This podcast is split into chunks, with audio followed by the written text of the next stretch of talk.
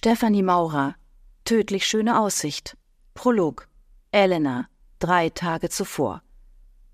Lautes Poltern schreckte mich aus meinen Überlegungen hoch. Ausgerechnet jetzt.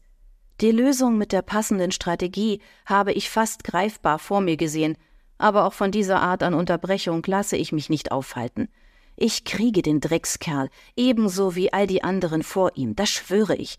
Er wird bluten für seine Verbrechen und abscheulichen Taten, für jede einzelne Grausamkeit und all das Leid, das er meiner Mandantin zugefügt hat. Selbst für Dinge, die er nicht einmal zu träumen wagt. Gerechtigkeit wird siegen, und die Rache wird grandios sein.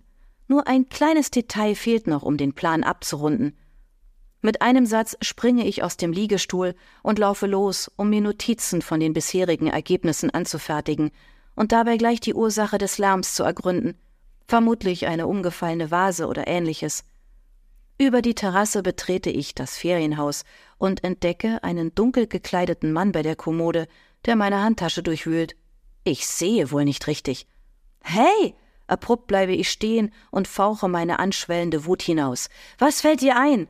Was zur Hölle hast du hier zu suchen? Der Mann fährt zu mir herum, erbleicht und öffnet den Mund, wohl um eine fadenscheinige Ausrede hervorzubringen. Doch es dringt kein Ton über seine Lippen. Stattdessen weiten sich im nächsten Moment seine dunklen Augen. Ein heftiger Schlag trifft meinen Hinterkopf. Noch während ich zu Boden stürze, explodiert ein überwältigender Schmerz in mir. Schwärze umfängt mich. Zebrastreifen, Nicole.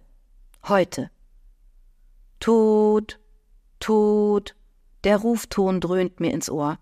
Seit Tagen dasselbe Spiel. Ehrlich gesagt habe ich nicht damit gerechnet, Elenas Stimme zu hören. Die Gewohnheit oder eher der Versuch, mir etwas von der Nervosität zu nehmen, hat mich dazu veranlasst, erneut anzurufen. Immerhin unternehme ich so eine weite Reise zum ersten Mal allein. Frustrierend drücke ich die Beenden-Taste und schmeiße das Handy auf den Beifahrersitz, nur um im nächsten Moment erschrocken die Augen aufzureißen. Oh mein Gott! Mit voller Kraft trete ich auf die Bremse und reiße den Lenker herum. Die Reifen quietschen, der Wagen bricht aus.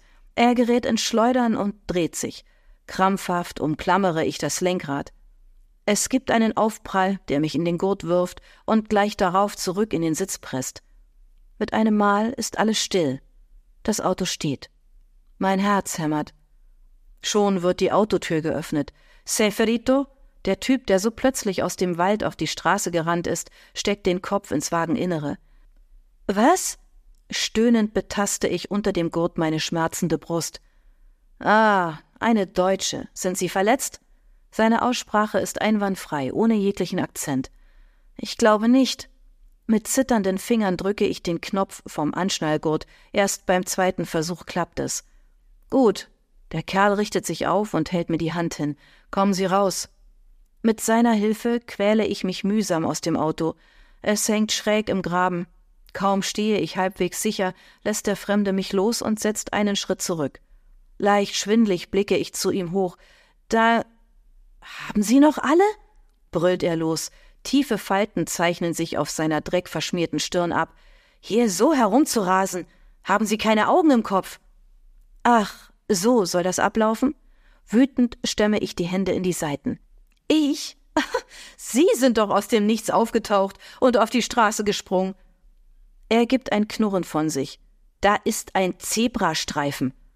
Mit ausgestrecktem Arm zeigt er auf die schmale Landstraße. Ich kneife die Augen zusammen. Dort ist nichts zu sehen, also gehe ich auf die Stelle zu.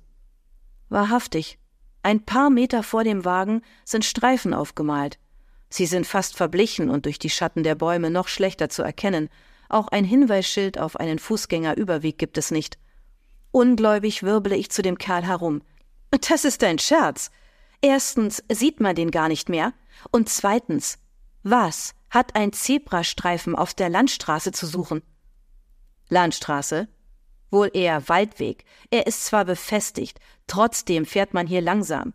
Was ist, wenn ein Tier auf die Straße springt? Wollen Sie das auch einfach überfahren?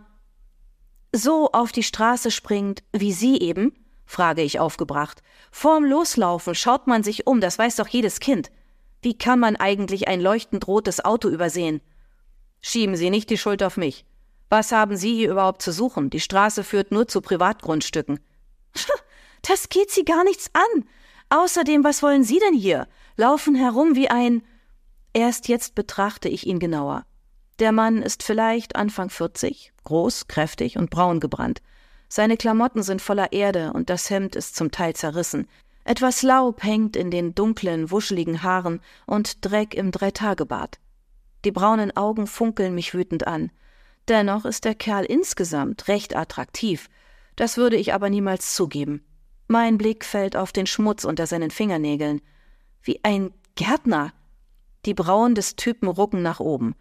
Hochnäsige Schnepfe, typisch Stadtmensch. Schimpfend macht er auf dem Absatz kehrt und stapft davon. Nicht wieder in den Wald hinein, sondern die Straße entlang in meine Fahrtrichtung. Wo wollen Sie denn jetzt hin? rufe ich ihm hinterher. Sie können mich doch nicht so hier stehen lassen. Das Auto ist kaputt. Wir müssen die Polizei informieren. Er winkt ab, ohne sich umzudrehen, geschweige denn zurückzukommen. Machen Sie doch. Vielleicht nehmen die Ihnen ja den Führerschein ab. Besser wäre es. Ich könnte platzen. So ein Arsch. Der Typ verschwindet hinter der nächsten Kurve. Verzweifelt laufe ich hin und her. Aber es nützt nichts. Ich muss mir den Schaden anschauen. Also atme ich tief durch und überwinde mich endlich, meinen kleinen Wagen zu umrunden. Die hintere rechte Seite ist beim Herumschleudern vor einen Baum gekracht. Sie ist eingedrückt und das Rad hängt schief. Definitiv ist das Auto nicht mehr fahrbereit. Den Anruf bei der Polizei spare ich mir. Was sollte ich auch erzählen? Das heißt, falls sie mich überhaupt verstünden. Womöglich wären sie der gleichen Meinung wie der unmögliche Kerl. Ich habe mal gehört, entgegen dem typisch lässigen Ruf der Italiener sollen deren Polizisten weitaus weniger entspannt sein. Stattdessen wähle ich die Nummer meines Autoclubs, um den Wagen abschleppen zu lassen. Die Dame am Telefon weist mich an, vor Ort zu warten, bis jemand vorbeikommt und den Schaden begutachtet. Folglich stehe ich neben dem kaputten Auto und warte, mittlerweile seit einer Stunde. Glücklicherweise ist es Mittag und hell genug im Wald, ansonsten wäre es mir ein wenig unheimlich, denn in der ganzen Zeit erscheint kein weiterer Wagen, auch kein Motorrad, Fahrrad oder sonst etwas. Lediglich das Rascheln der Blätter im Wind ist zu hören und ab und zu ein leises Knacken. Wo bin ich hier nur gelandet? Am Ende der Welt? Und warum, um Himmels willen, ist der Kerl genau in dem Moment auf die Straße gesprungen, als doch einmal ein Auto vorbeifährt? Das nicht allzu dichte Blätterdach lässt die Sonnenstrahlen bis zu mir durchdringen.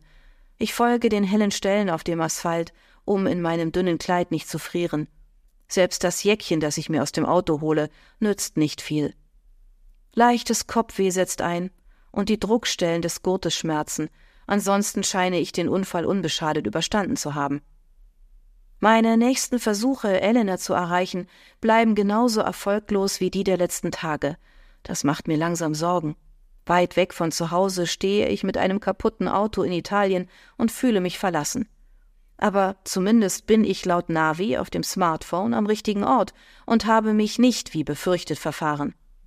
Endlich taucht etwas auf der Straße auf. Knapp zwei Stunden musste ich warten. Ein Abschleppwagen nähert sich und hält neben mir an.